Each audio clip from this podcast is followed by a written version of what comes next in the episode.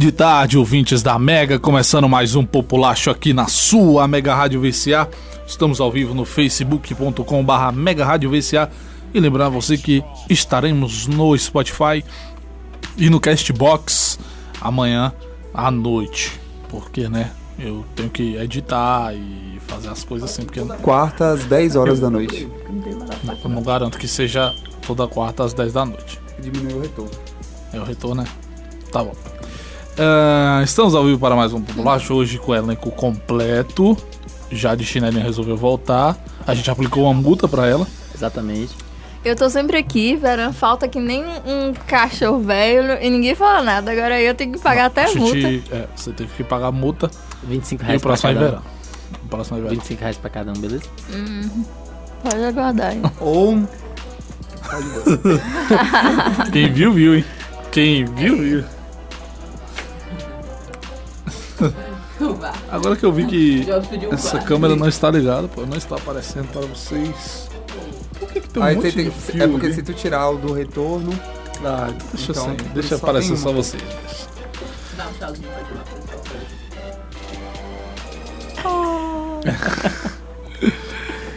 Estamos ao vivo. Olá, Jade, tudo bem? Tudo ótimo, gente. Tô muito bem, detestando esse calor, mas É, tá sobrevivendo, né? Tem que perseverar. Governo Bolsonaro, a gente tem que estar sempre na resistência. É o inferno. O calor É o do inferno. Fazer o quê? Jobson Silva, tudo bem? boa tarde a todos e a todas. A... É isso aí, estou aqui. Hum. Mais uma terça-feira. É Destilando veneno hoje. Todos, né? Hoje. Desde ontem, a verdade. graça. Isabela Maldenese, Luísa Maldenese, Rocha, Tinuco Ferraz.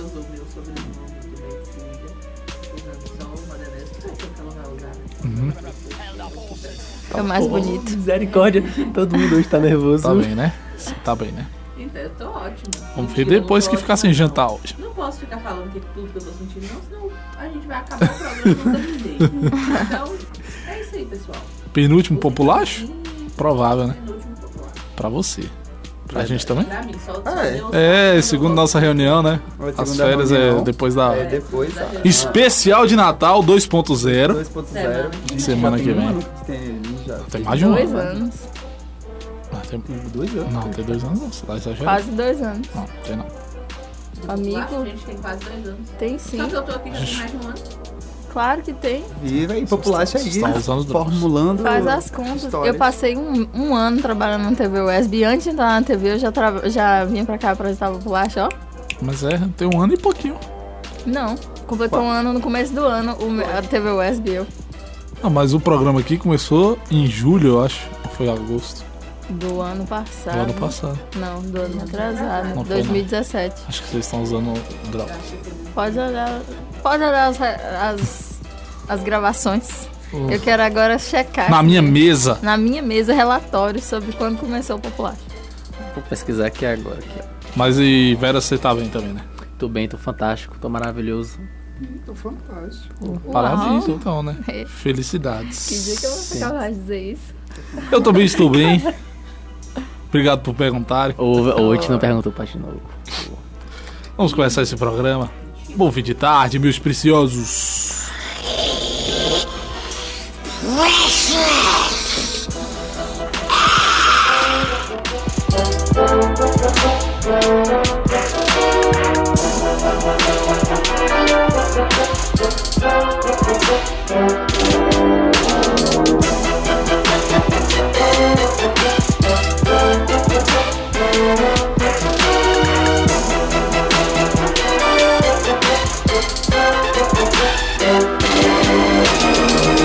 As músicas que você não aguenta esperar o modo aleatório tocar. Aqui no Toca Pra Mim.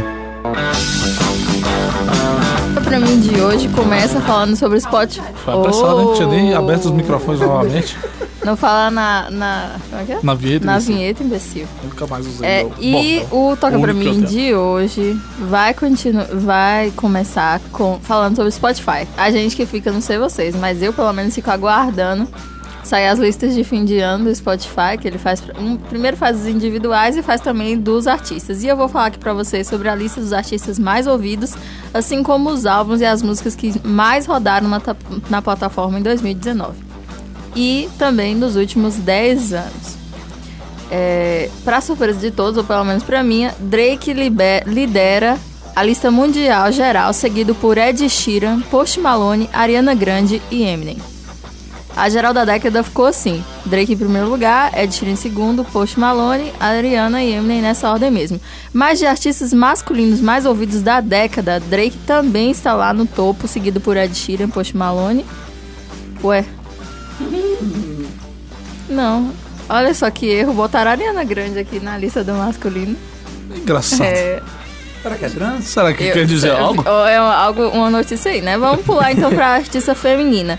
Em artista feminina mais ouvida, é, ficou a Ariana Grande em primeiro lugar, Ai. Rihanna, rainha em segundo, Taylor Swift em terceiro, Cia em quarto e Beyoncé em quinto. Eu adorei o fato de Cia ter ultrapassado a Beyoncé, porque ela trabalha como compositora há anos, na É verdade. Taylor Swift tá nessa lista? Tá no a terceiro terceira. lugar. Taylor também fatura bastante, né? É, a bicha é Eu não sei como, Ela- Pior que eu sei, viu? Ela tem uma É, qualidade a cobrinha musical, é boa no é, que faz. É, a qualidade musical dela é ótima. Eu não. É, porque- ah, me perdoa, eu tenho uma Ah, eu resistência não, com eu não Taylor. consigo. Também é, eu tem. não Mas eu gosto das músicas. entender como que Taylor foi eleita artista da década. Não. com Beyoncé aí. Não faz sentido, zero É porque a sentido. gente, a gente pega. A gente, é, ela é uma das mais premiadas no Grammy. Sim, jogos mais E ela tem. a- o, o álbum dela, assim, assim, não é desmerecendo as outras, lógico que não. Até porque minha Katy Perry é injustiçada sim. Ai, Mas é, a Taylor, ela pensa o CD dela muito bem pensado. É todo construído. É, tem, uma, é uma, tem uma linearidade bacana, muito massa no- nos discos da Taylor. Isso aí a gente tem que confirmar. E a qualidade técnica e da produção do seu álbum, toda a questão das músicas. As músicas são bem lineares, assim, muito bacanas. Então, eu acho que isso também é avaliado para ser cotado como artista. eu, infelizmente, vou ter que fazer o Kanye West e achar que realmente ela não merece. Poderia ter dado o prêmio pra Beyoncé. Mas, continuando, as músicas mais ouvidas da década do Spotify foram Shape of You, de Ed Sheeran, seguido por One Dance, de Drake. Terceiro lugar, Rockstar, de Post Malone, que é recente e ganhou já na década, o que significa muita coisa. Em quarto lugar, Closer, de House, com The Chainsmokers. E em quinto lugar, Think Out Loud, de Ed Sheeran. Só música nova, né? Só música nova. E os artistas mais ouvidos de 2019, em primeiro lugar ficou Post Malone, em segundo Billie Eilish, em terceiro Ariana Grande, em quarto Ed Sheeran e em cinco Bad Bunny, que eu pessoalmente não conheço. conheço também. Álbuns mais ouvidos de 2019 foram When We All Fall Asleep, Where Do We Go, de Billie Eilish, em segundo, em segundo lugar Hollywood's Bleeding, de Post Malone, em terceiro Thank You Next, de Ariana Grande, em quarto lugar Number Six Collaborations Project, de Ed Sheeran, e em quinto Shawn Mendes, com o álbum Shawn Mendes. As músicas mais ouvidas de 2019 foram Senhorita, de Camila Cabello e Shawn Mendes, em segundo lugar Bad Guy, de Billie Eilish, que foi deste ano também, e em terceiro Sunflower, de Post Malone, quarto Seven Rings, de Ariana Grande, e em quinto lugar Old Town Road, de Lil Nas e Billy Ray Cyrus. Boa essa música. E é isso. Tem também a lista de artistas femininos mais ouvidos de 2019, artistas mais masculinos, mais ouvidos masculinos. Mas Em primeiro lugar ficou Billie Eilish, aí, E mais masculino? e mais masculino talvez, mas artista feminina mais ouvida. E em primeiro lugar do masculino ficou Post Malone. É, quem tiver interesse, depois de dar uma olhada, tá lá no site do Spotify. É só visitar. Hoje É. é.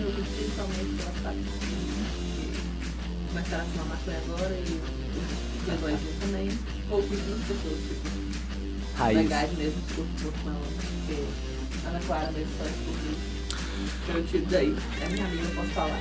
É, eu trouxe os mesmos dados de Jade, porém voltados para esse nosso Brasil brasileiro maravilhoso.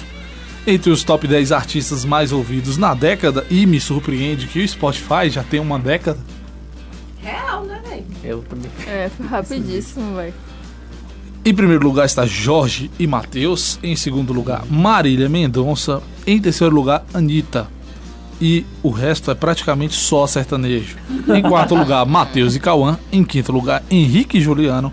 Em sexto lugar, Zé Neto e Cristiano. Em sétimo lugar, Wesley Safadão. Em oitavo lugar, Gustavo Lima. Em nono lugar, Ed Sheeran. Gente, a Tyrion dominando o mundo e eu não faço ideia de como. E em décimo, Alok. Ele é bom, mas assim, não é um bom assim pra liderar top global, assim, não, não vejo como, né? Mas tudo bem. Sai É, da sua bolha. É eu, eu, eu gosto desses artistas que, tipo, é esquecidinho mesmo. Escutam umas coisas que ninguém nunca escutou na vida. Então, é mesmo. é até estranho ver tipo. É, top 10 das músicas mais ouvidas no Brasil em 2019. Em primeiro lugar, Lençol Dobrado. Esse Aô, lençol dobrado dobrado, já tocando bagunçado. É, Meu quarto tá de brincadeira. Ah, é que é de Ana Laga, João Gustavo e Murilo. Vai saber quem são eles. É muito Gustavo no, no sertanejo, sertanejo, né, é verdade, velho. Em segundo lugar, Baby Liguei, de Marília Mendonça. Gustavo e sabe. Eu adorei essa informação. Em terceiro lugar, Atrasadinha, de Felipe Araújo e Ferrugem. Em quarto lugar, Cobaia, de Lauana Prado Sim, e Maiara é Maraíza. É, na verdade, Maiara Maraíza só tá ali pra dar um tchan. Essa, né? É. Então, é. Eu gosto dessa música.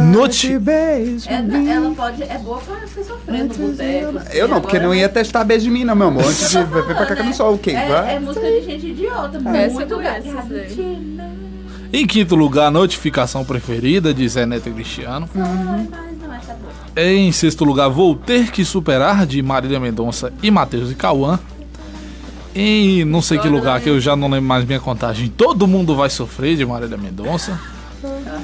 Em oitavo lugar, Solteiro Não Trai, de Gustavo Mioto. Solteiro não trai. Você já sabe essa super sucesso. Gustavo Mioto, Eu eu, gosto. eu lancei lá em casa, Gustavo Mioto. O pessoal não conhecia. Lucas, Lucas gosta. Eu gosto do Gustavo Mioto. Eu gosto do Isso aí. fake também, news. também gosto. Gosto Esse é bastante. mais um, Gustavo. Gustavo Mioto. Em nono lugar, 100 mil, de Gustavo Lima. É, É, ué. A da aposta, né? é. Sem. Ai, Meu Deus do céu. É a delícia, ela bateu o. É, é essa. É essa mesmo. Canta mais essa música vai. Eu não sei mais não. Eu esqueci, velho. eu esqueci. A parte dos 100 mil é, é tipo. É a parte que todo mundo lembra, a parte dos 100 mil. Vamos lá, ok, Google. 100 mil, né? 100 100 mil. mil, Gustavo Lima. Olha só o que achamos para você de Gustavo Lima. em décimo lugar, Tijolão de Jorge Matheus. Inclusive, fazia tempo que Jorge Matheus não fazia uma musiquinha que eu ficava assim na cabeça, pra falar a verdade. E só manda mensagem. Eu sou muito péssimo pra decorar as músicas. Ah, E é isso. cantando, tô de boa, Essa é a-. Essa é a minha informação, toca pra mim. E continuando só um ainda. minuto que eu vou descobrir que vai. Tá. Mas é, enquanto isso aí, continuando ainda falando de Spotify. Spotify tá com tudo, Hoje aqui no- no- é no Toca Spotify Pra que Mim. dá. Porque a Ludmilla tá com tudo nesse fim de ano, né? E seu mais recente lançamento. É, É isso Verdinha. mesmo. 100 mil com quem quiser eu aposto. Se ela bater o dedo, eu volto. Só faltou essa parte na hora que a Isabela falou. Que ela já começou da parte do se ela bater o dedo, eu volto. Tá bom já, viu? Pode, Jobs. Tá cortado o microfone. Pois é. Porque o, o seu novíssimo single Verdinha, né? Tá se materializando em um verdadeiro sucesso e um retorno bem, bem positivo pra Back, Ludmilla. é um retorno back. Bem, Bem, bem. E além de ter tido uma devolutiva otimista da crítica, o público também se sentiu contemplado com a faixa. Otimista, sim. Olhe, porque muita gente criticou Não, porque faz apologia. Quantos por cento no Rotten Tomatoes? Houve, tá havendo uma, pol- uma polêmica no Twitter, principalmente porque Ok, ó. começou-se a criticar, dizendo que ela tava fazendo apologia às drogas, que não sei o que lá, não, não, não, Ah, não. mas a maconha foi legalizada. a Sendo maconha que, medicinal foi sendo que, legalizada. não, calma. Sendo que a música dela com a Anitta, que Snoop Dogg aparece, dela, É vou também que é sobre. a Anitta, É. É. Maria, dá pra que aparece um pé de maconha e tal, É, ninguém falou é, nada. é. Aí as críticas, o, o, o pessoal tá batendo, justificando justamente nisso. Como que o Negra, racismo é, é. explícito, porque Racismo no estrutural. caso estrutural, porque é, ela virou toda essa questão de ah não, que é apologia às drogas, mas se fosse uma outra cantora branca, será que alguém teria falado pelo menos alguma coisa a respeito? Acho que não. Eu ri muito de uma matéria que eu vi é, de algumas mães estavam comentando nas fotos dela, se eu não me engano, falando que os filhos agora estão querendo comer salada por causa dessa música. Ai, eu amo as crianças. Obrigado. Ludmilla. Perfeito, obrigado, Ludmilla. Pois é, e dando continuidade, né? Além disso, a música alcançou de uma só vez a faixa, uma faixa ao top 50 Brasil do Spotify. É uma playlist que reúne com base em dados as canções mais executadas do momento, com três dias de lançada. E ontem, né, na última segunda-feira, dia 2, a gente tem que aprender a falar assim, né? Porque a pessoa pode ouvir. Né? Verdade. Na última segunda-feira, dia 2, o No lançamento. caso, você tem que especificar o mês. 2 de dezembro, a pessoa tá, tá vendo lá. Se, for Mas se a pessoa tiver 3 o... de Ah, dezembro, mas é vai saber, né? o lançamento atingiu a posição 45. 45. Nada mal. Não conhecia E além número. disso, o clipe também tem gozado de números incríveis no YouTube. É, Eu amo essa palavra. Até o fim da manhã de hoje. Só a palavra. né, até o fim da manhã de hoje, Saudade. Ê, saudade. ela já tinha alcançado a marca de 3 milhões e meio de reproduções. E Verdinha chega com uma das apostas ao hit do Carnaval 2020, né? Ao cantar sobre a liberdade de escolha e também da quebra de rótulos, sempre com toques de empoderamento feminino, que é uma das marcas de Ludmilla agora, é, adotadas, né? E também falar, né? De Verdinha, que é uma coisinha, gente. Ah, naturaliza. É um racismo estrutural mesmo. A gente vive numa sociedade patriarcal, machista. E a base do racismo, principalmente, também aí entra a questão do racismo estrutu- estrutural e além do machismo, porque é uma mulher. Porque se fosse um cara, é assim, a, a polêmica ia ser minimizada, talvez se existisse, mas é porque ela é uma mulher negra, lésbica, Falando ou, é- ou é bissexual, não sei. Bissexual. Bissexual, e é isso aí. É, Brasil, muda! Muda Brasil! Como é o nome da Eita. música de Ludmilla que a Anitta canta também? Onda diferente. Onda diferente. Vocês acham que tá falando de quê, gente? Gente, Pelo amor de Deus. Bateu. É, é, Bateu. ah. ah, ah, Tem, um, tem uma música de Isa que é assim, prende, é, que é parecida, que é assim, puxou, prendeu, bateu. É, é, pegou, puxou, prendeu, bateu. O nome da música é Bateu. E é uma, também faz uma apologia. Gabriel Pensador. Gabriel Pensador. acende. Acende, puxa, prende, passa, índio quer. Isso é o quê? Índio quer fazer fumaça. Cachimbo Então eu acho assim, a gente e olha que foi repercutida na televisão. Eu não sei como que vai ser a versão pra TV se essa música for executada em algum programa na televisão, na TV aberta. Inclusive, deu uma treta relacionada. Abertamente. Fala que tu- É o vídeo. Eu tô plantando lá no meu. Tô, tô plantando uma verdinha lá fui lá, tô vendendo a grama um real. Teve aquela programa. Inclusive, parabéns, porque tá ótimo o valor. Do Brasil que a gente tá vivendo. Gente, velho. Pois é, teve uma treta na. O pessoal reclamando da MC Poca. Poca. Poca. Porra, é difícil isso. né? o nome pouca, MC. Eu gosto Pocahontas. muito. É Pocahontas que fala, né? Poca. Pocahontas. Poca. Pocahontas. Sim, enfim, aí ela. Eu não sei que música ela cantou, mas aí teve que mudar a letra, né? Gata. E aí eu vi o pessoal Ninguém enchendo o saco. mexe com essa gata. Mas é, Nossa. Ah, não, ninguém aí- mexe Ninguém com essa manda nessa raba. É, então ela cantou assim: ninguém manda nessa gata. Nossa, que Mas bom. raba, velho, Nossa, tem que- raba. O Cris já foi pro Faustão. Inclusive, eu lembro que a gente falou aqui que deu toda uma questão da crítica que tava falando que. Que tipo, o Kevin o Cris tá mudando isso porque as músicas deles tá tocando demais e todas têm algum, algum termo assim, e tá tocando nas rádios e toca na, na televisão. Oxi, é tipo, fala sério, raba mano. Ai, Raba não tem o moralismo. Pois é. Pois é. Enfim, é, agora falando de artista internacional, show no Brasil, Harry Styles, da mesma forma que ele fez da última vez, ele fez dessa vez agora também, é, e avisou praticamente com um ano de antecedência a turnê dele Harry na Styles. América do Sul, que não é só aqui no Brasil. Ele vem com o novo álbum dele, né, que eu já falei aqui algumas vezes, nós já falamos algumas vezes do novo álbum dele, Fine Line, que é ótimo pra você ouvir quando você estiver triste ou quando você for transar. Então, assim, completíssimo. no dia 7 de outubro, ele vai cantar no Allianz Parque, em São Paulo. E no dia 9 de outubro, na Geones Arena. Espero que não cancele igual o Shaw. É, os No mesmos lugares do. Shawn Mendes Shawn Mendes. Mendes cancelou. cancelou do. Allianz. É, Vixe. de verdade, ele cancelou. Ele cancelou. Que tava Agora- vendido sold out, Por que, que ele cancelou? Agora tava teve- com problema de voz e tava lá gravando É. documentário da Não, Netflix então isso lá. que eu ia falar, porque Eu tem uma cena dele desolado na, na arquibancada. E aí depois ele, ele desce, aí você vê que o pessoal da filmagem tá todo descendo atrás. Ah, mano, foi muito. Foi aquela, aquela cancelada pra gerar uma cena interessante pro documentário, tá ligado? Rapaz, E eu ri demais de a mãe virou, acho que foi Beth Carvalho. O Beth Carvalho cantou deitada numa cama e não sei o quê. É. ah, não sei quem cantou de tal jeito, tipo, foda-se a avó, ah, minha voz. Certíssima. Pelo amor de Deus. Enfim, né? O Harry vai aí no Brasil, vai só em São Paulo e Rio, infelizmente, né? Os valores mais. já estão disponíveis também. É, ele também vai na Argentina, Chile, Colômbia e Peru. É, e já tem shows marcados também nos Estados Unidos, Peru. Canadá e Europa nessa tour, né? A venda dos ingressos vai começar nessa quinta-feira, dia 5, às 10 horas pelo site de Ingresso Rápido e pelas, e pelas bilheterias oficiais. No momento, o site apenas faz o cadastro dos, dos fãs interessados, ou seja, né, se você tem interesse aí, É uma promessa de a se, a se planejar, já pode ir lá e fazer o cadastro. É, no dia 5, a venda será pela bilheteria B do Allianz Parque. E só no dia 6 abrirá a bilheteria do Rio, né, na Juventus. É, a classificação indicativa é 15 anos. Menores de 14, de 6 a- é, as crianças de 6 até os 14 anos só entram acompanhados com responsáveis legais. Vou dar uma faladinha dos preços para vocês aqui, para vocês já ficarem Começar a planejar o orçamento. Começar a planejar o orçamento, exatamente.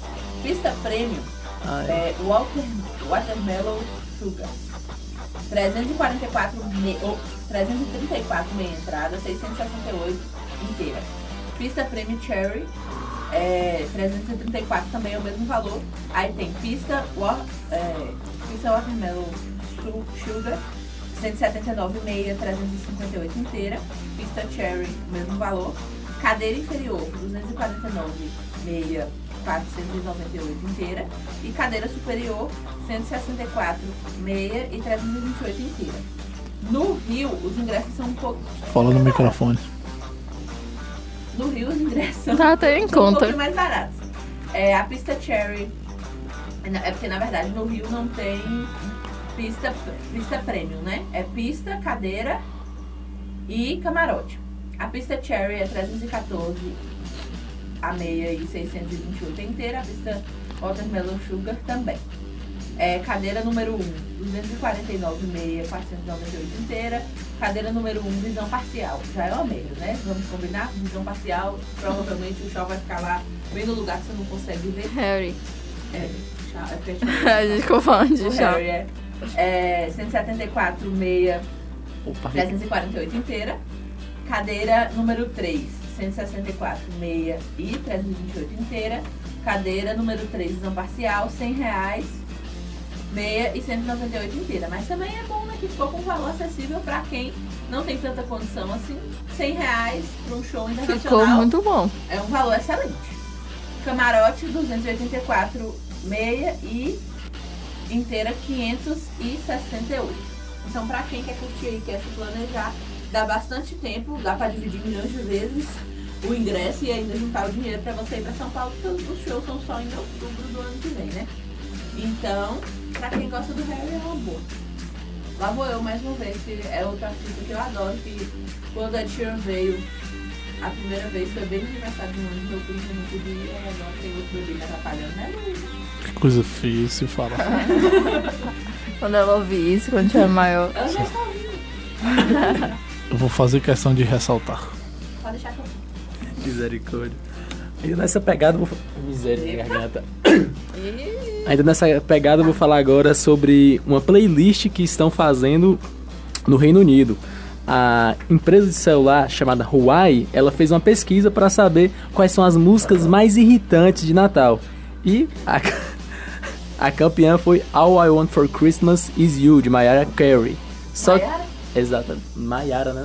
Mari, Maraia. Maraia.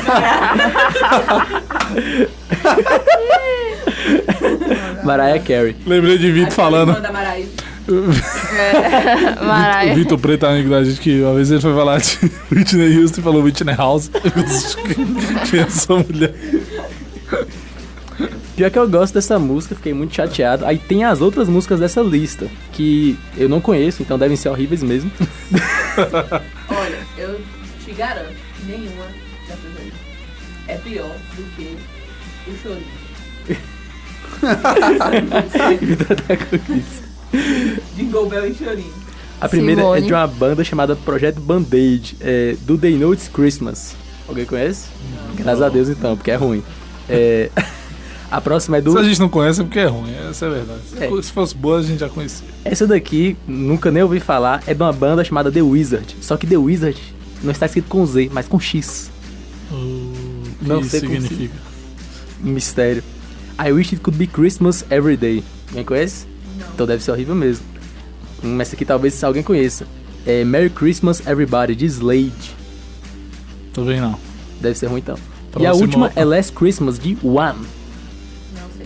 Graças a Deus, então estamos salvos, temos um bom gosto Exatamente. musical. O primeiro lugar. Maiara. Que- A de Mariah Mariah Carey. Eu falei o que mesmo? Eu falei o que mesmo? Maiara Carey. E qual é o nome É dela? Mariah. É Mariah. Mariah. E o que eu disse? E o que eu disse? E como é? Vamos tocar aqui então a música Verdinha de Ludmilla em homenagem à nossa flora brasileira tão diversa e Mike, né não? não show, não sei se você percebeu, mas eu tava, tava dando uma zoadinha aqui, né? Ah, tá, eu entendi, mas eu, por isso que eu tô perguntando se, é daqui. Eu acho que não, né? Jamaica, não? Também não É sei. Jamaica, que como diria nossa É possível. Fica na África. né? Fica na África, muita gente, muita gente não sabe, mas a Jamaica fica na África. na África. Vamos ouvir então Verdinha de Ludmilla.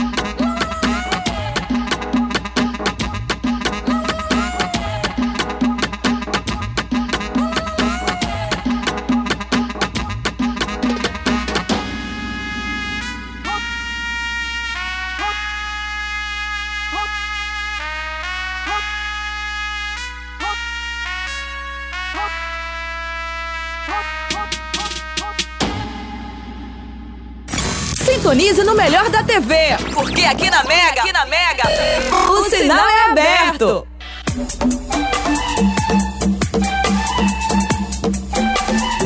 Deixa a gente tá no segundo momento. É, e chegou a hora da gente falar de televisão e é bem rapidinho aí o que eu vou falar aqui, porque a Globo decretou o fim do programa Como Será, que é apresentado pela Sandra Aemberg aos sábados, após cinco anos no ar. A informação foi confirmada pelo jornalista Flá- Flávio Rico, que é do portal UOL, e que revelou ainda sobre as demissões em massa que ocorreram na última segunda-feira, dia 2 de dezembro. O jornalista ainda afirmou que cerca de 30 pessoas da equipe foram demitidas depois que foi feito o anúncio né, sobre esse- o fim da, da atração, e a emissora, por sua vez, garantiu que alguns dos profissionais vão ser realocados para outras posições da casa. A Globo também afirmou que ainda há programas inéditos para serem exibidos e que em seguida serão levados ao ar os melhores momentos que marcaram esses cinco anos da atração até o começo de uma nova programação. O fim do Como Será pegou toda a equipe de surpresa nesta segunda-feira. Alguns profissionais, inclusive, já estavam trabalhando em pautas para as próximas edições, mas é o que a gente já falou aqui semana passada sobre o corte de gastos da Rede Globo. E eu acho que outros programas também correm o risco de serem podados ou a equipe pode ser destituída. É o Como Será um programa que. Acho tão legal. É, tipo, vez ou outra tinha sua pautazinha bem meh, mas tinha pautas interessantes, mais interessantes até do que É, um zorro total da vida, né? O Como Será é de Sandra Emberg, né? Então, mais interessante do que um zorro total. Ah, tá. Mas é porque assim, eu acho que o horário dele é de- no sábado pela É. manhã, mas ele tinha quadros bem interessantes. Era um quadro, é um programa social, né? Mostrar Era o que tem. E eu acho super e, é, e eu acho super válido ter isso numa programação, não só, claro, de entretenimento, mas ali entretia. Era um programa de entretenimento, mas com mais informação. E mostrar realmente o que estava acontecendo em escolas, em comunidades e etc. Infelizmente, a gente aguarda mais detalhes aí. Semana que vem a gente traz mais pra você. É, e nos últimos meses vazaram informações jamais desmentidas pelas partes de que algumas estrelas da Globo estariam negociando ou ao menos conversando com pessoas ligadas à Record. Entre essas estrelas sondadas estão Zeca Camargo e Patrícia Poeta, além de Angélica e outros. No caso dos dois primeiros, ao menos a coluna confirmou junto a fontes que houve sim um contato da Record. A coluna que é a do Ricardo, Ricardo Feltrin, também do Filtrin da, da, da do UOL. É, no caso de Poeta, porém a emissora da Barra Funda descobriu que seu contrato só vence em 2021. Já no caso de Zeca, vence no próximo ano, assim como o caso de Angélica, os dois que estão no radar da Record TV. Eles podem fazer o quê? Fantástico 2.0. É, mas eu acho que é. Mas, é- mas é, exatamente. O Domingo E o Domingo Espetacular é, é o melhor programa pra isso, na noite de domingo. A Angélica, desde, desde quando ela acabou Estrelas, a Record tá sondando. E vale ressaltar que se o Luciano Huck for mesmo candidato à presidência da República, ele não vai ter mais. eh, Uma hora vai, vai chegar ao fim o contrato dele com a emissora. E aí a Angélica pode sim partir para a Rede Record, tendo um contrato bom ou um programa bacana. Assim como aconteceu com a Xuxa, que a Xuxa se disse feliz hoje em dia, apresentando vários formatos internacionais, inclusive formatos ao vivo, eh, ao vivo e que possibilita ela a essa maior comunicação e também a maior versatilidade, já que são diferentes diferentes produtos para ela apresentar. Então, eu acho que assim, acabou aquele medo de ah, eu vou para Record, nunca vou É. voltar para Globo. Não existe isso. A crise está tão tensa que hoje em dia o que importa é o trabalho. Que Exatamente. deveria ser desde o início. Eu acho assim, quando a gente fala sobre é, esses contratos de atores que estão sendo quebrados, tal, que é a longo prazo, a gente tem que entender que eu acho que um contrato por obra deixa o ator muito mais livre para poder interpretar em diferentes emissoras do que ficar preso. Claro que a Rede Globo é uma vitrine imensa, mas eu acho que o desafio também está aberto. Quem gosta dos desafios estão aí e podem retornar para a Globo. É o caso de várias atrizes que estão aí. A Simone Spoladora, que está no Novela Era, não sei, estava na Rede Record, está na Rede Globo. E vários outros. Roberta Gualda, que está agora em Amor de Mãe. Então, etc. Então, é tudo questão de você se arriscar mesmo. É isso aí. Ninguém tem mais notícias, não? Tenho pra falar sobre a Fátima Bernardes. Ela fez uma surpresa no programa Encontro dessa terça-feira. A apresentadora ela enviou uma repórter da Globo de São Paulo e registrou um momento de fofura envolvendo Maju Coutinho e uma fã da jornalista. Fátima, ela pegou uma fã de Maju e ela levou no meio de programa de Maju pra elas se conhecerem. E falaram que Maju ela ficou meio desconcertada, mas Fátima falou: "Não, eu só queria proporcionar um amor e tudo mais". E Maju acabou gostando no final das contas. Eu achei bacana. Isso daí, porque querendo ou não, talvez uma futura jornalista esteja se formando ali. E fora que a questão, assim, também da representatividade negra é, que tá ali sendo mostrada, a Maju é, um, é hoje em dia, é uma uma personalidade também em evidência. E a menina também, ela se sentiu representada, até quem viu o vídeo viu. Sim. Ah, ela tem o mesmo cabelo que o meu, então Foi bonitinho percebe, né, realmente que a representatividade tem que ser cada vez mais presente. In- inclusive, falando de representatividade, Amor de Mãe eh, mostra quatro personagens negras em diferentes eh, papéis, em papéis de eh, advogada, em papel de tenista, delegada e de professora de história, são quatro vertentes, mas mostram mulheres negras não sendo a empregada somente, entendeu? Mostrando também que o, o negro também ele faz parte de outras outras vertentes, outras profissões e não deve estar só caracterizado com a que é uma questão de racismo, lógico, né? É, com o trato ou sendo empregado ou empregada. É isso aí. Este foi o nosso sinal Chegou o momento de ficar atualizado sobre games na Mega. É hora do Checkpoint. E a gente já começa o checkpoint trazendo aqui um dado relacionado ao mercado de jogos eletrônicos que deve gerar uma receita recorde de 149 bilhões de dólares em 2019. Segundo a estimativa da empresa de análise Newzoo, o mercado de jogos eletrônicos irá gerar esta quantia, quase 629 bilhões de reais, um valor que representa um crescimento de 7,2% em relação ao ano passado, que era o anterior recorde. Só que, ainda assim, a estimativa inicial da companhia era 152,1 bilhões, ou seja, tá aí quase 3 bilhões a menos. Quase não, né? Engraçado falar quase em bilhões, né? Ele tá 148,8. Aí 152,1. Aí você pega, né? Beleza. É, 3 bilhões. É, é 3,0. Só que isso é bilhões. É, ó, tá, fazer pra cá. É, é, um dos principais fatores foi a desaceleração do mercado de consoles, a qual provavelmente está relacionada ao anúncio de novos consoles para 2020 e também ao declínio no gasto com jogos do gênero Battle Royale, como PUBG e Fortnite.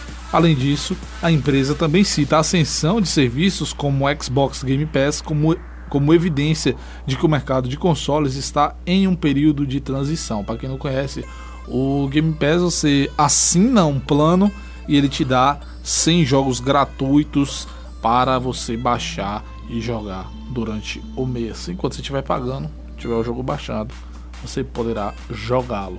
Todo mês aparecem jogos novos na lista. A Newzoo projeta que o mercado de jogos eletrônicos continuará crescendo e atingirá a cifra de 189,6 bilhões de dólares em 2022, dos quais 80% serão relacionados a consoles e jogos para celular. Vale lembrar como eles destacam aí, ano que vem é provável ano de lançamento de consoles. E aí a gente fala, obviamente, do Xbox e do PlayStation, que vem com exatamente esquisito. Parece que botaram um design novo. É, bem feito. por exemplo. Pior ainda. Pior ainda, é sério? É É. o em formato de ULA. Esquisito. Estão vazando, às vezes pode ser. É. É. E eu acho que aqui estima, né, que vai continuar crescendo. E eu realmente acho que ainda é um mercado que tipo assim, tá engateando. Eu acho que o mercado de games vai ser um mercado que futuramente vai ser muito mais valorizado por esse pessoal aí que mexe com economia e os caralho aí. que- Já é bastante, É. né? A gente tá lidando com quantias de bilhões, mas ainda pode ser muito mais. Totalmente. Falando em, em empresas bilionárias, a gente vai falar agora do Facebook, que anunciou na segunda-feira que introduziu, introduziu uma opção para transferir fotos e vídeos da rede social diretamente para outros serviços, começando com o Google Fotos. A opção estará disponível inicialmente para os usuários da Irlanda, mas o lançamento mundial é previsto para o primeiro semestre de 2020. Todas as transferências de dados serão criptografadas e os usuários receberão uma senha antes que a transferência seja iniciada, informou a empresa. O Facebook disse em setembro que apoia a portabilidade de dados e planeja criar novas ferramentas em torno disso. É, os senadores dos Estados Unidos Josh Hawley, Mark Warner e Richard Blumenthal apresentaram um projeto no final de outubro que exige que plataformas de comunicação com mais de 100 milhões de membros ativos mensais permitam que seus usuários movam ou transfiram seus dados com facilidade para outras redes.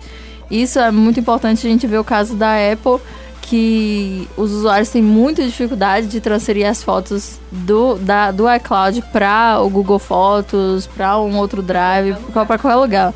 Então, assim, eu acho interessante essa iniciativa desses senadores e do Facebook, porque de fato é, é- você tem que ter liberdade de, de mover seus dados. A, a empresa pode até ser dona deles dentro de algum, de algum contrato, mas você também é parte daquilo e você merece isso. Então, que ótimo que o Facebook vai fazer isso e tomara que a Apple tome isso como um exemplo e vá adiante. É, continuando falando de tecnologia aqui, é o Ministério da Agricultura russo.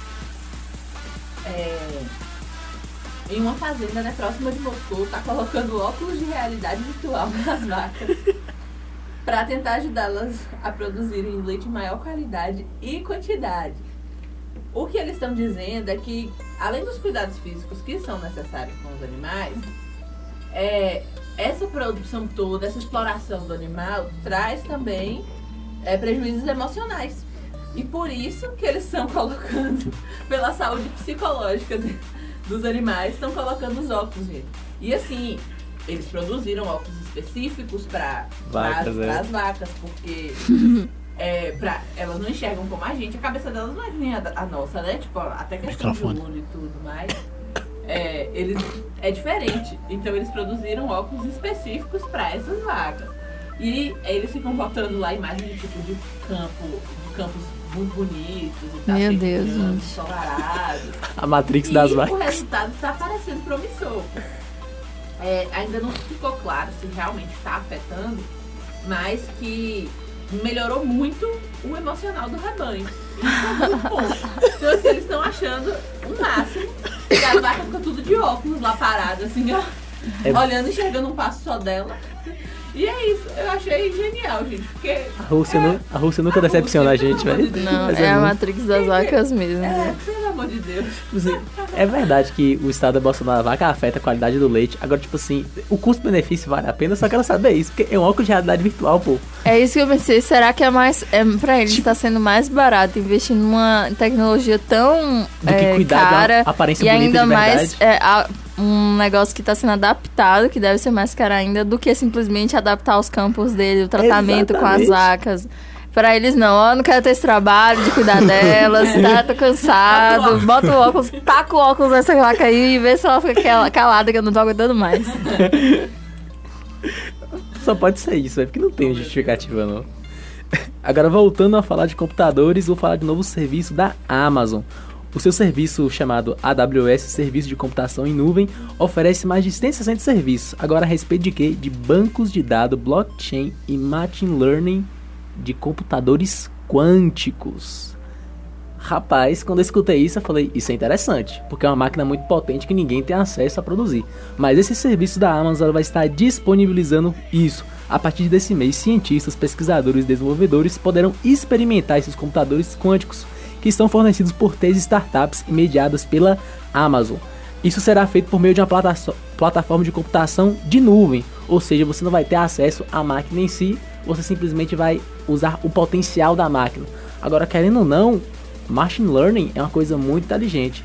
Não lembro quem foi o criador disso, mas é um, é um método que a máquina aprende sozinha a, a programar. Tipo, ela se programa sozinha de acordo com os critérios que você bota. É uma coisa muito útil, muito útil, muito prática. Isso pode ajudar realmente o progresso da tecnologia a nível mundial, né? Achei muito interessante. Exatamente. Jobs tem notícias? Então vamos passar para o Instant Pop. Se aconchegue na poltrona. Ajuste seu abajur.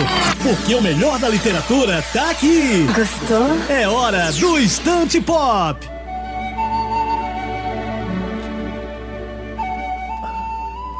É, e começando o spot. Oh? Ah, o aqui. Spotify. Então, é o Instant Pop.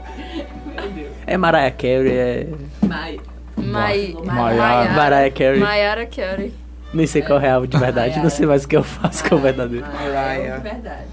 Então, você falou Maiara. Enfim, começando o Instant Pop de hoje.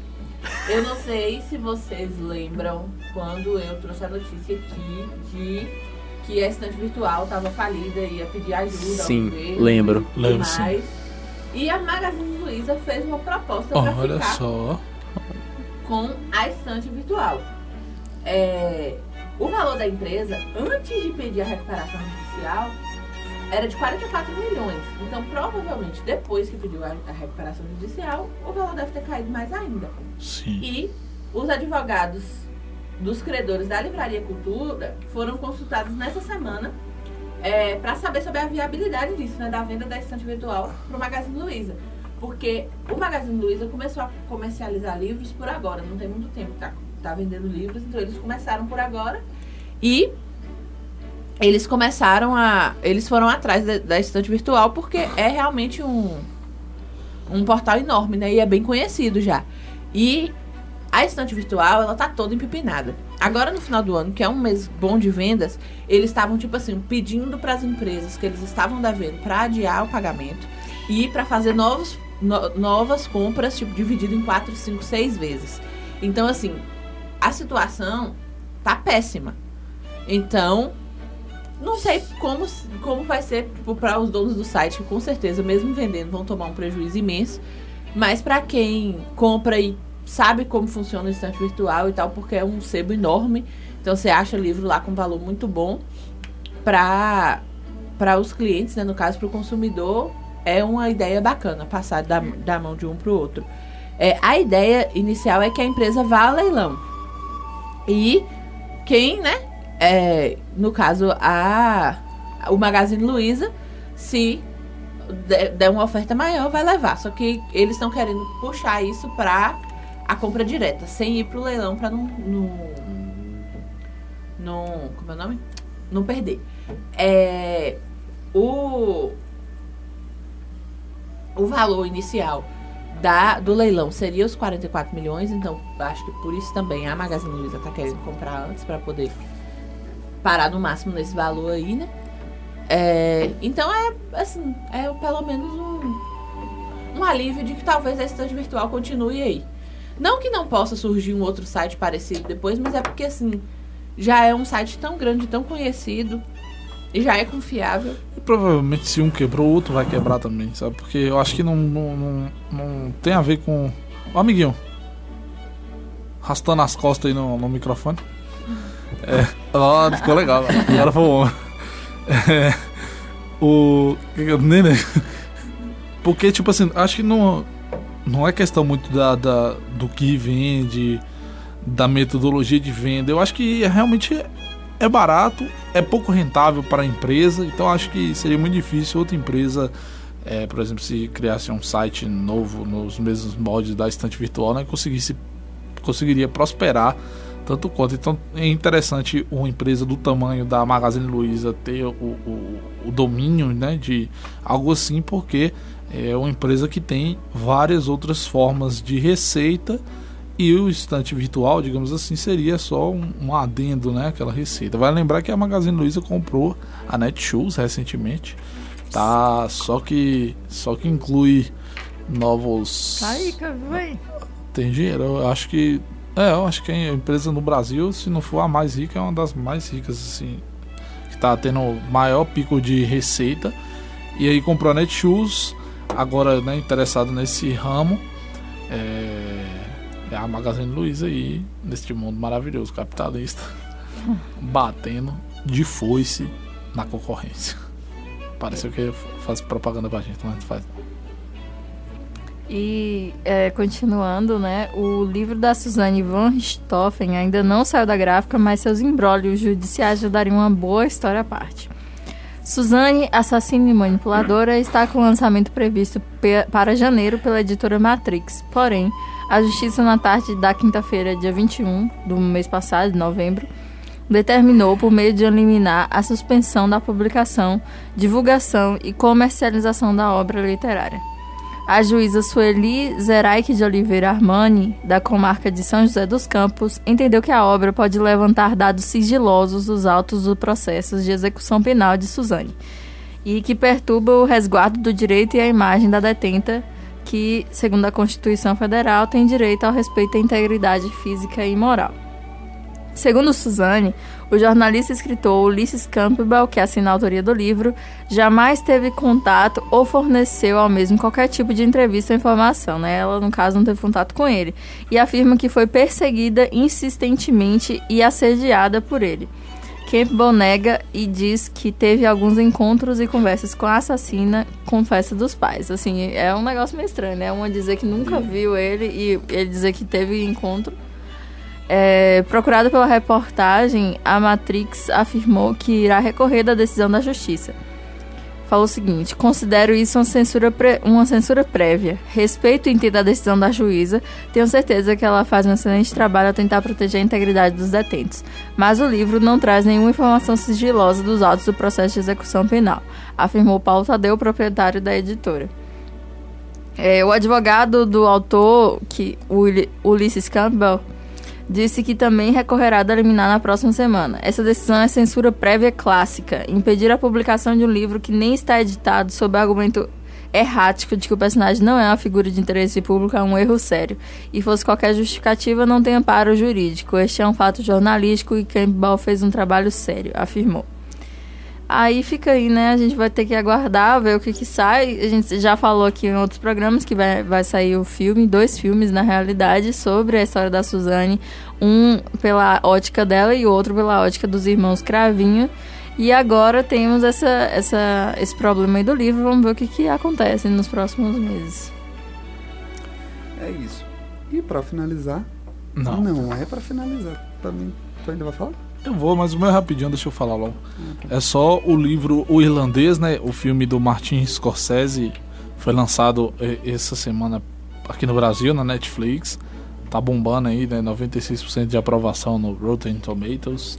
Mas o livro que baseou o filme, que foi escrito por Charles Brandt, foi relançado com uma capa diferente, né? Já com o De Niro, os caras tudo aqui, os brothers. E foi relançado é, conta a história, né, a saga de Frank Sheeran, que no filme é interpretado, interpretado por Robert De Niro, um veterano de guerra dividido entre dois trabalhos, ser caminhoneiro e assassino de aluguel preferido da máfia. Frank torna-se o principal suspeito quando Jimmy Hoffa, que é interpretado por Al Pacino, o ex-presidente da associação sindical que ele agora comanda, desaparece sem deixar vestígios. Devido aos efeitos especiais de rejuvenescimento de De Niro, o Irlandês é o filme mais caro já feito por Scorsese e chega a 160 bi- milhões de dólares, de acordo com o site Collider. Então, o livro aí foi relançado, aproveitando o hype do filme. O filme está sendo bastante elogiado. e Tem apenas 3 horas e meia de duração.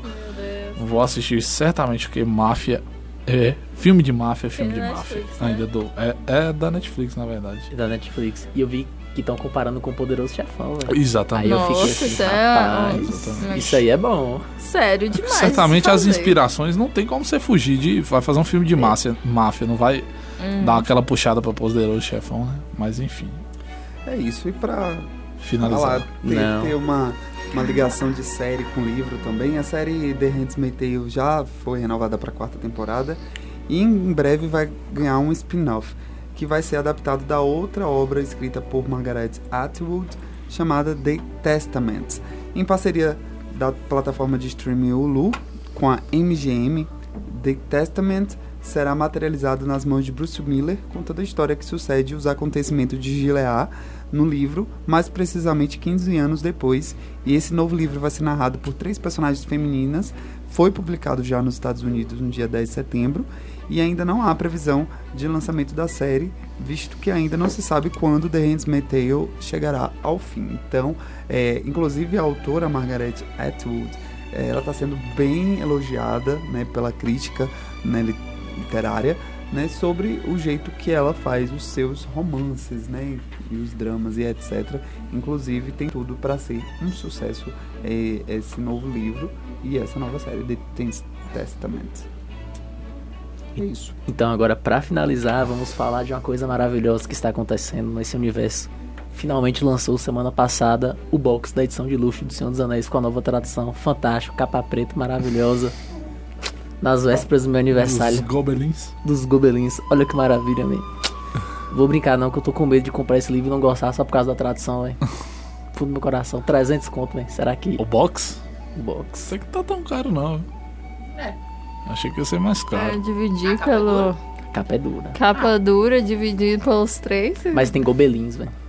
o problema é o que tá dentro. Gobelins. Não lê não, porque você, pra você não se traumatizar. Você põe na estante. Compra e me empresta.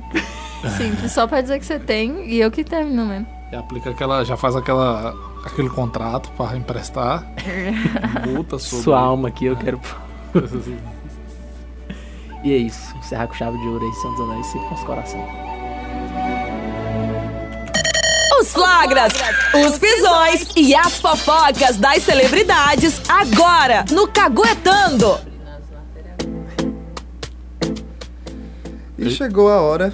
Eu ia né? falar que a gente tá com tempo, mas a última vez que a gente fez isso. Não. É, Acabou em cima da É, e, a- e chegou a hora, né, que a vida do outro sempre é mais importante e mais interessante do que a nossa. E a gente começa falando sobre uma festinha, né, que a Lauren Prota foi flagrada em uma social lá na casa do Léo Santana. Ninguém aguenta É, mais. Exatamente. Ah, o cantor fez uma participação no DVD da amiga Mariana Fagundes e depois resolveu confraternizar com os amigos. Inclusive, a Lorena estava presente, mas evitou ser filmada. E a pergunta que fica aí, seria uma volta ou seria só apenas E amizade? Eles né? foram vistos saindo de um restaurante também com outro, com os amigos. Tipo, tava todo mundo e eles dois também. Não, tipo assim, nem de mão dada, nem nada, mas assim, ele tá na frente e ela andando atrás dele, sabe? Pertinho. E resta saber, você anda na casa do ex, Jade? Eu mesmo não. É, pois é, exatamente. Até porque É. já nem tem ex mais agora. Tem sim. Eu, ou não falta Não, ex fala. na minha história. É, fazer um Tô de férias O com ele, atual assim. ex, né? O meu, eu, ó, inclusive, meu ex, se eu tiver. Virou o que? Atual, né? Numa circunstância assim. Então, deixa aí meu relato. Pois é. Ainda falando aqui as rapidinhas do job, é, a Thaís Job. Teixeira, né, é conhecida como a dona do Cariri, que foi eliminada recentemente da Fazenda, é, colocou um ponto final no noivado com o Dudu, que é quem, quem conhece, quem segue ela conhece aí. Ela já havia perdoado uma traição dele e estava receosa de ser traída novamente, e ele a traiu com uma proprietária do sushi, né, Em que era em frente, a um, um estabelecimento da Thaís. Inclusive, Ele não foi nem ela- longe, ele só atravessou a rua. Exatamente. E ela, né, inclusive uma seguidora, descobriu, teve fotos, teve Pra é vídeos, de teve áudios no WhatsApp, Ela inclusive. tava na fazenda e ele tava andando com ela como É, tipo de casal. exatamente. E aí ela, uma mulher, uma fã da Thaís, ficou revoltada, foi lá e teve uma confusão com o funcionário e etc. por conta disso. É complicadíssimo. Mas ela fez Ok, certo, ok. deu um pé na fã. bunda dele e tá vivendo a vida porque homem que nem biscoito. Chuta um, você acha 18. É isso aí. Uau. É, e ontem, é, Suzana Freitas, que é a filha daquele que se envolveu numa polêmica, ela publicou duas fotos usando um body no Instagram. Nossa, e em um dos cliques, o bumbum dela aparece. E uma seguidora ficou incomodada. Aparece É, com body, tá bom, pessoal? é, aparece com body. Na verdade, a demais. foto você quase não vê, entendeu? Nada. É que ela tá, tipo, sentada no pé. Ela tá sentada nos próprios pés. Ah. Tipo, perninha de quem já fez karatê. Ah, sei. E aí, é, a seguidora falou o seguinte: tão nova e já se expondo assim. Aí Nossa. Suzana rebateu: qual é a parte da exposição? Engraçado que ela tá se baseando em algo sobre mim por apenas um post, sendo que eu nem, nem fotos de biquíni eu tenho nem nada, eu geralmente posto aqui. E sobre a idade, eu já tenho 19 anos, não sou nenhuma menor de idade. Foi o que Suzane rebateu. Outros seguidores ficaram do lado de Suzana. Não vejo nada demais na foto dela, tá lindíssima. Disse uma. A outra falou o seguinte: agora pronto, não pode mais expor o próprio corpo. Suzana, da próxima vez mostra mais que tá pouco. É Pra você aí, ver que- Interesse. Barraqueira, barraqueira. Puro, puro cara. preconceito, puro ma... preconceito não, puro machismo, na verdade. Querendo controlar o corpo E o da mais menina. engraçado, no mesmo dia que a mãe dela postou uma foto com o irmão mais novo no colo, Hum. pelada, o menino tapando os seios e ela botou alguma coisa, tipo, me sentindo completamente empoderada, alguma coisa assim. Pois é, e aí a outra vem querer controlar o corpo da menina de 19 anos, que não aparece absolutamente nada de demais, é só uma foto Nada sensual. Então mesmo. fica aí.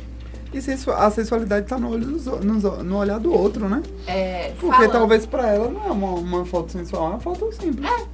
Acho que essa, é isso. ó. É. Mas a, a intenção nem é essa. É. E nem foi a, no- a- a notícia que eu trouxe, mas aproveitando essa questão de mostrar corpo aí, foi o vídeo de Luísa Sonza dançando, que a bunda de Luísa Sonza é enorme desde sempre. Se você for reparar, não sei se vocês viram, sai do vídeo dela dançando e a bunda dela Aí balançando como qualquer bunda que- normal. Aí muita gente xinga, muita gente, assim, muita mulher. Inicialmente, falando que ela tinha silicone, que não tinha É, eu condições, que a isso era no grande, sei o que, Twitter. o povo, gente, pelo amor de Deus. Aí o povo falando bem assim, ai, que não sei o que. Ah, que na legenda foi esses, blo- esses Instagrams de fofoca que Sim. postou, né? Falando que a bunda da Luísa de- é, é, só podia ter vida própria. Porque ela dançando e realmente, tipo, a- um rebolado Uhum. muito. Todo mundo sabe que ela dança muito bem. E aí muita gente falando bem assim, eu que não queria, não sei o que, uma bunda mole dessa, não tem academia, não. Gente, Ai, o meu povo. Deus. Nossa, velho, caralho. Do dia Aí, que a banda de Luísa Sonza for o povo ruim, viu, bri- velho? o- o- é, Quem dirá o povo do brigando, nós. que ela tinha silicone. E o pessoal também brigando, falando que não era A bunda aí, era mole. Que a bunda era mole, que não, que não tinha como ser silicone, que bunda de silicone não é mole desse jeito. Ô, gente, vai olhar no espelho, vai pensar coisa É. boa, vai estudar, vai, vai ler notícia, vai fazer qualquer outra coisa, em vez de ficar cuidando da vida alheia. da bunda. E principalmente cuidando do corpo do outro. com isso. Porque se ela tivesse incomodada, ela não estaria dançando daquele jeito de body. Porque a Luísa Sonza só faz. A maioria dos shows dela ela tá ou de body ou de hot Sim. mint, qualquer coisa do tipo. Ela não está se importando se tá mole, se não tá mole. E se tá mole ou não, é problema dela. Se, pelo amor de Deus. E se tiver mole ou não, não importa, entendeu? Tipo assim, É. é o corpo humano, eu quero ver tu chegar aí né, é, e envelhecer e nunca ver uma bunda mole na vida. É, o povo, é, o povo é extremamente invejoso. Ai, que é não outra dá, coisa, tipo, assim, falando disso, né? Que é ela. Que a Luísa Sonza, ela, ela é muito. Ela fala mesmo essas coisas e ela se. Ela é engajada em algumas. Em algumas situações também, que ela se posiciona muito. Que ela, em relação a isso, a corpo, ela já teve outras polêmicas. Teve um- uma vez mesmo que ela foi, acho que pra um evento que ela tava com um hot paint com uma uma saia transparente por cima e todo mundo ficou falando, ai, que não sei o que, que ela saiu pelada e tal, e ela não tá nem aí pra isso. É, Anitta também é outra que nesse sentido aí também não coisa muito, que foi que questão de celulite mesmo. Foi. É, sei lá, dois dias atrás ela postou uma foto também no num cruzeiro que ela foi cantar. E aí, a foto, tipo assim, na posição com a bunda bem perto da câmera e o rosto ela olhando pra trás assim, ela virou e falou só a celulite que não favoreceu muito. Isso aí ela também não se importa muito. E o pessoal fala muito mal também de corpo com a Anitta, que ai, se ela, se ela emagrece demais tá ruim, se ela engorda demais tá ruim, de qualquer forma ela tem celulite e tal. É muita inveja das pessoas, porque, pelo amor de Deus. E agora falar da matéria que eu trouxe mesmo. Nossa, pelo amor de Deus. Pa- Passa E- 10 minutos falando. É, mas essa é rapidinha que a Marília Mendonça é, a- fez o último show dela nesse final de semana, no sábado, né? Dia 30. E agora ela vai se dedicar só à gravidez até a chegada do Léo, né? Que é o neném dela. E ela tá assim, falou que ela tá feliz que agora ela quer só o, o neném dela no colo e que ela agradecia muito todo, o que todo mundo fez por ela. Ela postou um texto bem bonito falando disso. E é, ela também, é, numa entrevista pro Léo Dias, ela falando que ela não sabe o que, é que ela vai fazer quando o Léo nascer, porque ela volta só em março do ano que vem. Mas que ela não sabe se ela vai levar ele, se. O que ela vai fazer? Ela ainda tá, tá entrando em pânico em relação a isso aí, mas agora ela vai se dedicar só à gravidez, até porque ela tava fazendo 22 shows por mês. Então, assim, ela não deve ter tempo de nada. O tempo dela era só vou no médico e tchau. Então é isso aí, né? Tomara que corra tudo bem com a Marília Mendonça aí e que o nenenzinho dela seja muito bonzinho.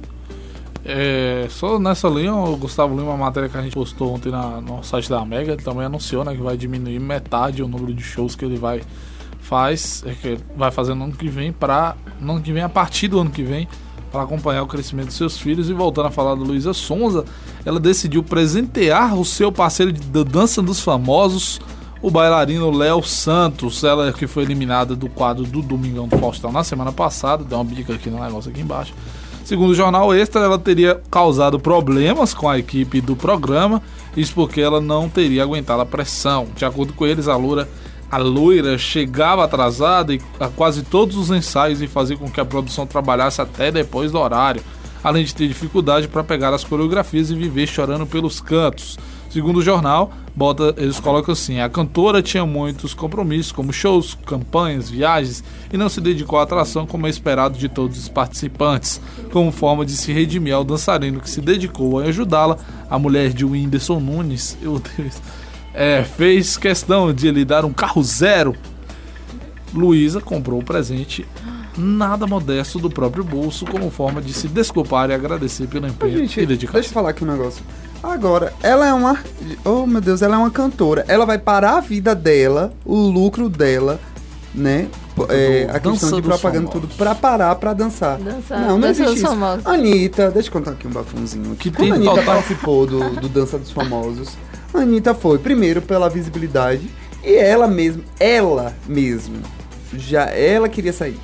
Ela queria sair, ela só queria ficar o tempo que, é, que, é, que foi necessário pra ter uma visibilidade de sair. É, ela, a Anitta, até nisso ela sabe fazer marketing. Porque ela saiu, assim, ela não. Ela poderia ter ido. Ela poderia ter vencido aquela competição.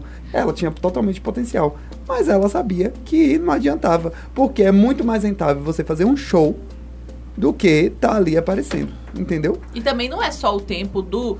do se fosse só o tempo do domingo, mas você tem que ensaiar a semana Semana inteira. exatamente. E a Luísa, e ela saiu, eu ainda acho que foi é, é uma saída precoce, porque, me perdoe, me perdoe, não tem. eles estão tentando arrastar a Kaysar pra vitória desse negócio. Tentando, não me desce, não me desce, não me desce, não me desce. Porque Dandara Mariana, pra mim, atualmente, é, a pra, é pra ganhar esse, esse, esse, esse, esse reality de dança. E Aquele momento. E a Luísa Sonza dançou super bem. E eu acho que teve alguma combinação. Eu não vou duvidar, não. Eu acho que teve uma combinação, porque os jurados artísticos todos deram 10 pra todo mundo. E pra ela, um deu 9,9. Que foi que ela só saiu por causa de um décimo pra Júnior Cigano. Que foi o eliminado no último domingo. Então, gente, bora aqui também entender que tem malicinha, viu? Tem malicinha aí também, viu, Kaysar? É, porque já não ganhou o Big Brother. E já quer tá arrastar. um monte de matéria dele, tipo assim, falando da, da- tanto da, da coisa que ele tá, tipo assim, se envolvendo com a bailarina e não sei o quê. Já falou que o tio dele tá envolvido com a operação lá? Porque o tio dele tá, ninguém fala. Cadê a Globo falando? Que o pessoal A operação, eu acho que é é uma operação federal aí, de. de, de- de- esqueci o nome da operação. Procurei, tipo assim, Mas tio de é- ex-BBB. É do Kaysar. É o Sírio. Ele mesmo, que financiou a campanhazinha de Kaysar. Porque o povo é burro. Me perdoa aí. Porque o povo parece que não entende. Ah, eu não tenho paciência não. O personagem que ele criou pra que o povo goste. Ah, gente, não tenho paciência não. Ah, é trouxa demais. Aff. Eu avisei no começo do programa que hoje ele tava destilando veneno. Agora eu acho que o- o- a raiz do ódio era justamente Kaysar o tempo inteiro, porque ele expressar dessa forma assim. Gente, não tenho paciência. E isso. Segue. Segue. Vamos para o storyline. Novidades, dicas, críticas, This one will lead our people to a new land. Tudo sobre filmes no Storyline. Eu tô ouvindo pelo som.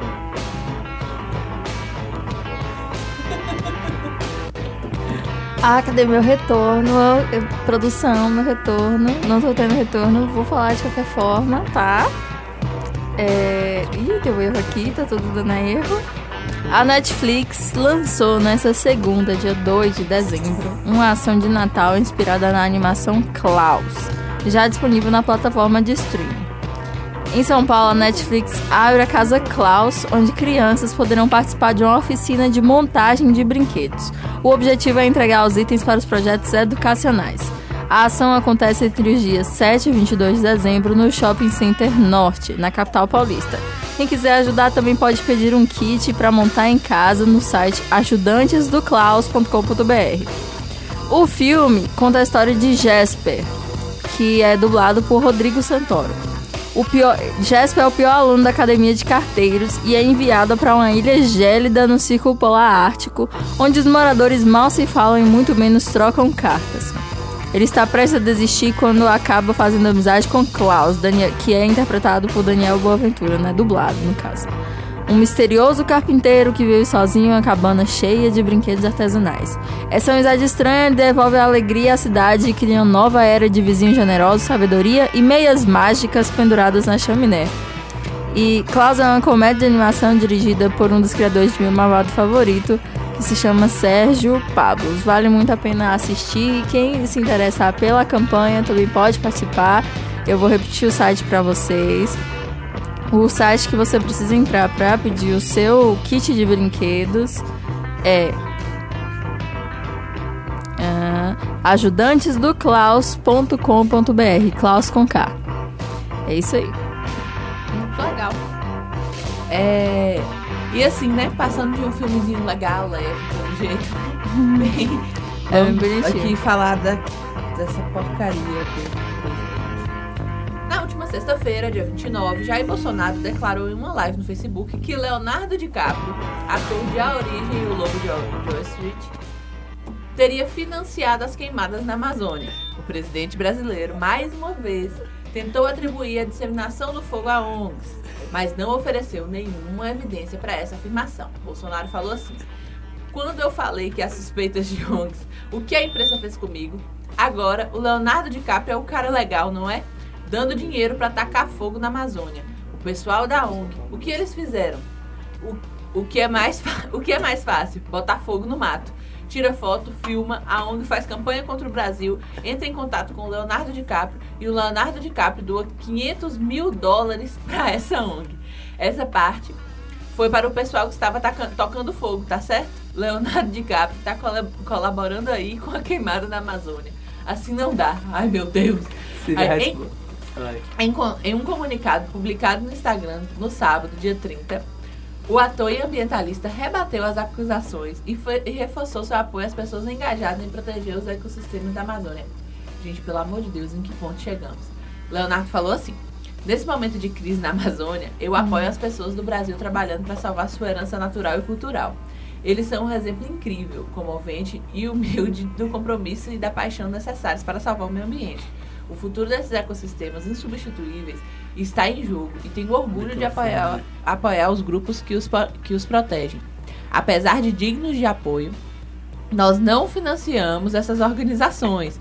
Eu continuo comprometida em apoiar as comunidades indígenas do Brasil, governos locais, cientistas, educadores e o público em geral que está trabalhando incansavelmente para garantir a Amazônia no futuro de todos os brasileiros. E aí, como se não bastasse essa vergonha, essa vergonha internacional que o Bolsonaro fez a gente passar falando do Leonardo DiCaprio, Leonardo DiCaprio ainda dá o trabalho de se defender. No domingo, Mark Ruffalo, que interpreta o Hulk nos Vingadores, entrou na discussão também. E postou no Twitter, né? Bolsonaro e sua trupe estão usando de bode expiatório justamente as pessoas protegendo a Amazônia dos incêndios que ele permitiu que acontecessem. Pergunte a si mesmo: o que mudou recentemente no Brasil para que isso acontecesse agora? Bolsonaro e suas. Aí ele, ele mesmo responde, né? Bolsonaro e suas políticas não ambientais. A WWF, ONG comprometida com a conservação ambiental, também emitiu uma nota de repúdio é, para Bolsonaro, né? Agora, gente, pelo amor de Deus, é muita vergonha pra passar. Só os, é, É o Mark. Ruffalo poderia chamar os outros Vingadores e vir aqui e dar um jeito nesse de Deus. monstro, né? Difícil. O Hulk Ai, ficou puto. O Hulk podia fazer ele igual poderia fez fazer com o Loki. exatamente. Pegar o Bolsonaro e já É. bater ele no chão, assim, ó. Até. E o pior não foi nem isso, porque depois que ele fez essa declaração, o dólar conseguiu bater novo recorde. Se eu não me engano, chegou a 4,26 ou 4,27 logo depois que ele falou Ai, isso. O Banco Deus. Central ficou louco e começou a vender dólar.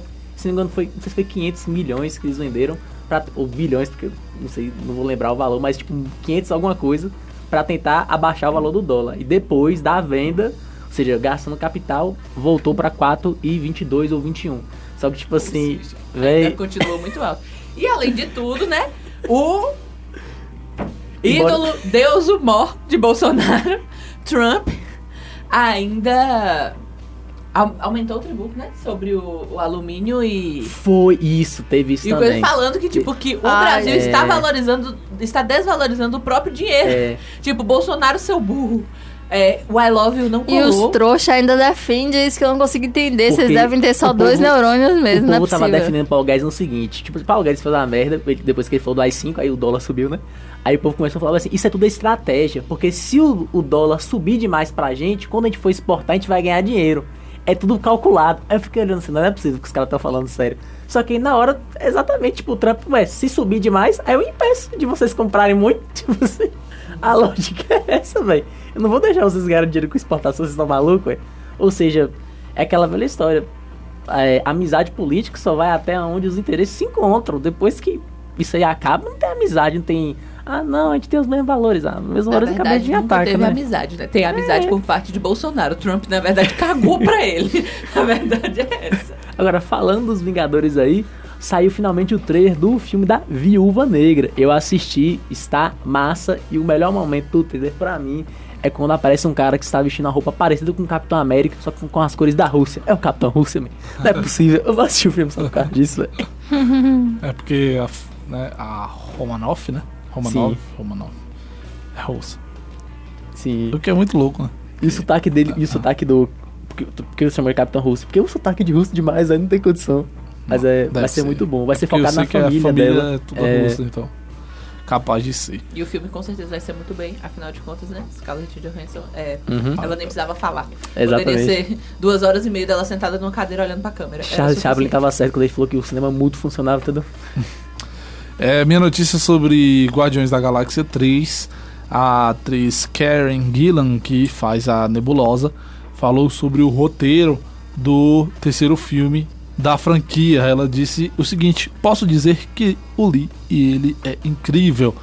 Lembrando que quem está fazendo é o James Gunn, depois de toda aquela putaria. Né, ele é, pegaram tweets dele bem antigos, ele né, acho que foi racista, né? Fe- Fez comentários Não racistas, é. posts racistas. E aí a Disney demitiu ele, né? E aí eh, teve toda um- uma, uma o repercussão, volta etc. Exatamente. E aí nada dava certo para Guardiões da Galáxia e voltou James Gunn, que é um puto do roteirista. Guardiões da Galáxia é um filme bem diferente e bacana. Muito bom. E Será que quem vai volta. aparecer nesse filme? Já que, né? Ué, mas os Guardiões da Galáxia é só a. que ela morreu. Eu não vou dar spoiler aqui, que eu acho que. Se bem que todo mundo já deve ter assistido. Que é a. Ela mesma. É. Ela morreu, só ela. Ah, Escarlate. Não. Não. Do, não é- do não é Guardiões Guardiões da Galáxia. Esqueci o nome dela, a Verde. Ah, Que mora. A filha do... Gamora. Gamora, Gamora. isso. E é isso, essa é a minha notícia. Deu? Deu, galera. Só pra, só pra rapidão aqui, né? É, com a Warner Bros. e a DC Filmes conseguindo bons números e sucesso junto ao público, ainda que nem sempre na visão dos críticos, há uma grande esperança de que a partir do próximo ano vejamos mais acertos em Aves de Rapina, Hum. Arlequina e sua emancipação fa- fa- fantabulosa Uhum. e Mulher Maravilha 1984, com mais um filme do Batman em andamento, assim como a tentativa de um novo Lanterna Verde, Lanterna Verde que a gente até falou semana passada. Aí a pergunta que não quer calar é quando vai ter um longa do Superman. Já porque é, aparentemente nem mesmo a companhia sabe dizer, porque o Henry Cavill, Kevin. Kevin. Cavill, atualmente que é intérprete do herói, chegou a dizer que não vestiria mais a roupa do Homem de Aço e recentemente reposicionou-se com relação ao assunto, afirmando que ainda é o titular da posição. Exatamente. Não quero mais, mas também não vou passar o carro. É, carro ninguém. contudo, há rumores de que o Michael B. Jordan possa ser escalado para uma versão diferente, Já que é a negro. de Calvin Ellis, que em outra realidade é o presidente dos Estados Unidos. Hum. Essa decisão se dá principalmente por conta das tentativas mal sucedidas nos últimos 14 anos de, do, fi- de fazer um bom filme do Superman. É o pior herói de todos. É isso que eu ia falar, é muito é sem muito graça. chato. velho. Ele é A chato, história gente. A é personalidade chata. dele, a personalidade dele, se é que tem alguma personalidade ali, é uma falar, personalidade que não. Ah, eu, tô- eu quero ser o certinho o tempo todo. Quem é assim? Não dá nem pra você se relacionar com o O personagem. melhor aspecto do Superman é ele ser amigo do Batman, entendeu? Aí o resto você. É, e as briguinhas Amigo entre até a eles. página 9. É, as briguinhas entre eles. É, Amiga assim, né? Tipo, eu e, e- eu e Jobs aqui. Quem é o Batman que é E o Superman? o, o reboot mais dramático e sem a ação que o povo tanto queria em Superman O Retorno de 2005 sequer chegou a ter uma sequência. e também pudera que a trama simplesmente era sem pé nem cabeça, com um personagem que teoricamente deveria ser rejuvenescido e acabou ficando mais velho, pois ganhou um filho, depois de ficar fora da Terra durante cinco anos, e nada do que aconteceu no espaço foi explicado, teve grandes consequências na trama, e fica aí a questão de como é, vai fazer um novo filme, um filme interessante Eu da acho que eles herói. deveriam só botar o Superman pra aparecer de vez em quando, assim, passando. Eu gosto do Gavião Arqueiro, podia fazer sobre ele, sobre a. a... A Gavião também, esqueci o nome dela. Ah, Ah, o volta, Gavião volta a fazer Arqueiro Homem de é, é Ferro. Marvel, não? Não, Gavião Arqueiro não, Arqueiro é o, o ar- Não, o Gavião, gente, da. da... Ah, sei, sei quem é. Aquele que tem uma clava. Isso. Que tem o homem e a mulher, eu É. gosto deles. Pois consegue- São eu ótimos é o personagens. deles, não? Eu acho que Oxi. um filme solo do Flash também seria legal. Sim. A Gavião é Gavião Flash é Arqueira legal. mesmo, eu acho. Não, não é arqueiro, não. Porque Não, tem a- porque o arqueiro, arqueiro é o.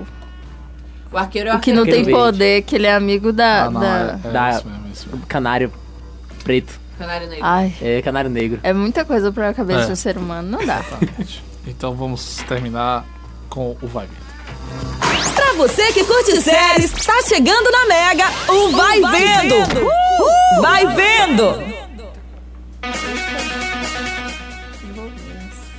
Exatamente. É, a minha notícia é sobre Stranger Things. Uma das contas oficiais de Stranger Things pode ter confirmado o retorno de Robin para a quarta temporada.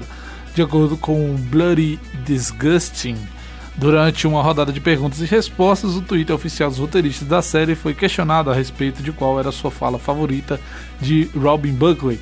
A resposta manteve mistério, mas indicou a participação da personagem Maya Hawke no próximo ano. É, eles perguntam, né, uma, uma fala favorita da Robin Buckley, aí botou uma frase da quarta temporada. Então você terá que esperar para ter essa resposta. A Robin, para quem não lembra, é a vendedora lá de sorvete que desvenda toda a putaria. Um dos lá. melhores personagens. Muito boa Ela é personagem. muito legal. boa personagem. E é isso, essa é a minha notícia. É, apesar de ter chegado ao fim em 2004, Friends é uma das séries mais assistidas do mundo até hoje, o que certamente faz com que os astros da série recebam muito dinheiro. De acordo com o jornal USA Today, cada membro do elenco principal de Friends recebe algo em torno de 19 até 20 milhões de dólares por ano por meio de royalties de reexibição da série. Na última temporada, é, Jennifer Aniston, Courtney Cox, Lisa Kudrow, David Schwimmer, Matt LeBlanc e Matthew Perry ganhavam um milhão por episódio. O elenco de Friends sempre negociava o salário em conjunto. Friends ainda é exibida em muitos canais. Agora, com o lançamento do HBO Max, serviço de streaming da Warner Media, a tendência é que os astros ganhem ainda mais dinheiro. No Brasil, todas as temporadas de Friends estão disponíveis na Netflix e a série também é exibida na Warner Channel. E é uma das mais perfeitas, assim, pra você ficar passando tempo. É isso, ainda falando de séries, né? Até porque o quadro é sobre séries. é, as séries mais maratonadas por brasileiros, de acordo com o TV Time, você vai saber a partir de agora. Porque os brasileiros amam uma série que eu amo, chamada Grey's Anatomy. Isso mesmo. É isso mesmo. A série médica continua no topo da lista brasileira, seguida por Brooklyn Nine-Nine, que subiu Perfeito, duas posições em relação à semana passada, enquanto que a nova série nacional da Netflix, Ninguém Tá Olhando, ficou com a medalha de bronze. Eu, inclusive, É. tô curiosa pra Eu, assistir. Eu não terminei, é legalzinho.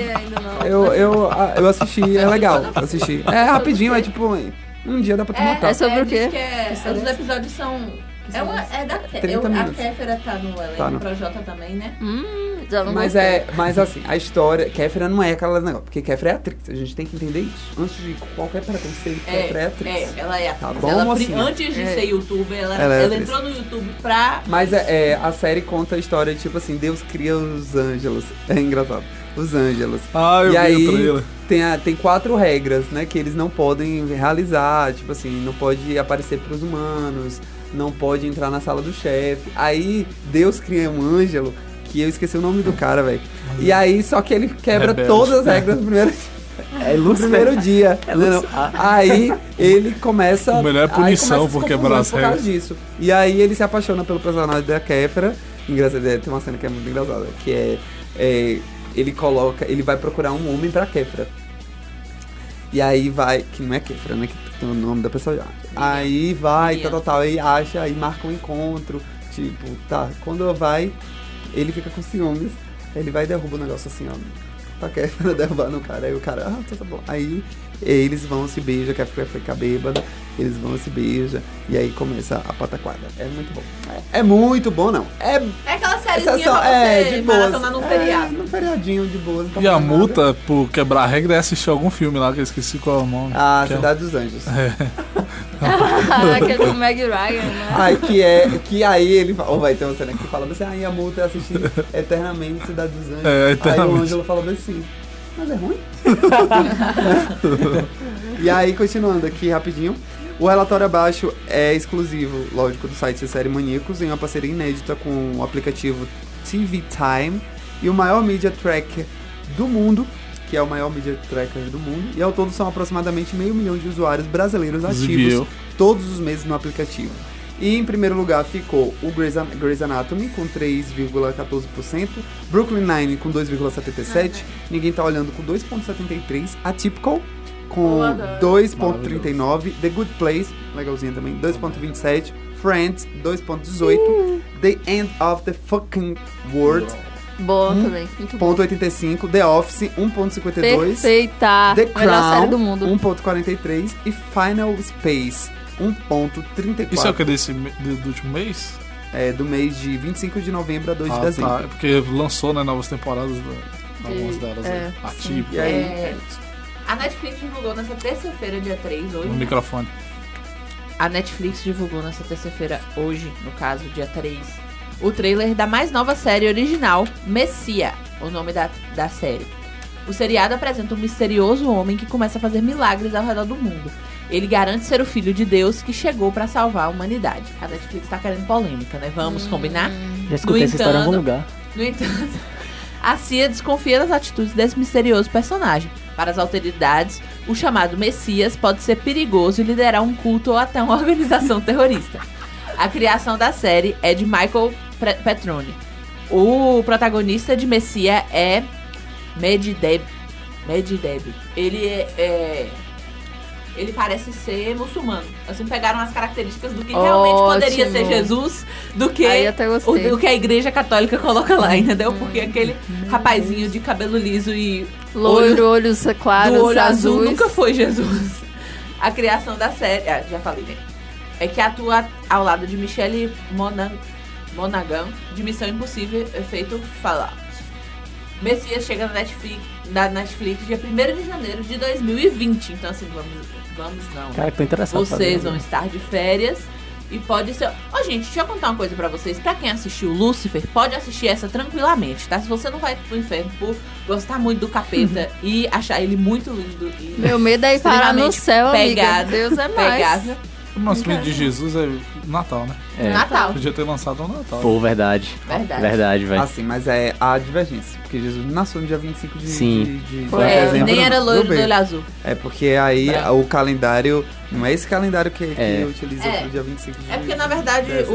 o dia Tá, mas 25 de enfim. Bra- o Não, dia não. 25 Depois de con- conta depois. Dezembro é só pra entregar presente mesmo. Devia lançar tudo em E- 40 segundos. Uh, lançou uma nova série na Netflix chamada View Wars. A série contará com autores do elenco de Vampire Diaries e de Arrow, ou seja, é uma série que vai se diz a sucessora de Vampire Diaries. Estou interessado porque é guerra de vampiros e eu gosto de literatura de vampiro. Não as que tem Vampire hoje. Diaries? Não, é uma bosta. Ah, então. Quer dizer, não. Assisti Eu um episódio. gostava quando eu era adolescente. É, falando nisso, The Witcher, Já. é, já começou os críticos já começaram a assistir, né? E disseram que faz as cenas de batalha fazem Game of Thrones parecer uma brincadeirinha. Meu filho, imagina aí. Na hora que eu olhei isso, eu quase tive um orgasmo. entendeu? Valeu, Tchau, pessoal. Acabou-se o que era doce. Tchau, gente. Até semana que vem com mais populacho pra você. O Arroba último, Jogos, me siga no Instagram. Natal. Falou, galera! É hora de dar tchau. É hora de dar tchau. É hora de dar tchau. Ah, não.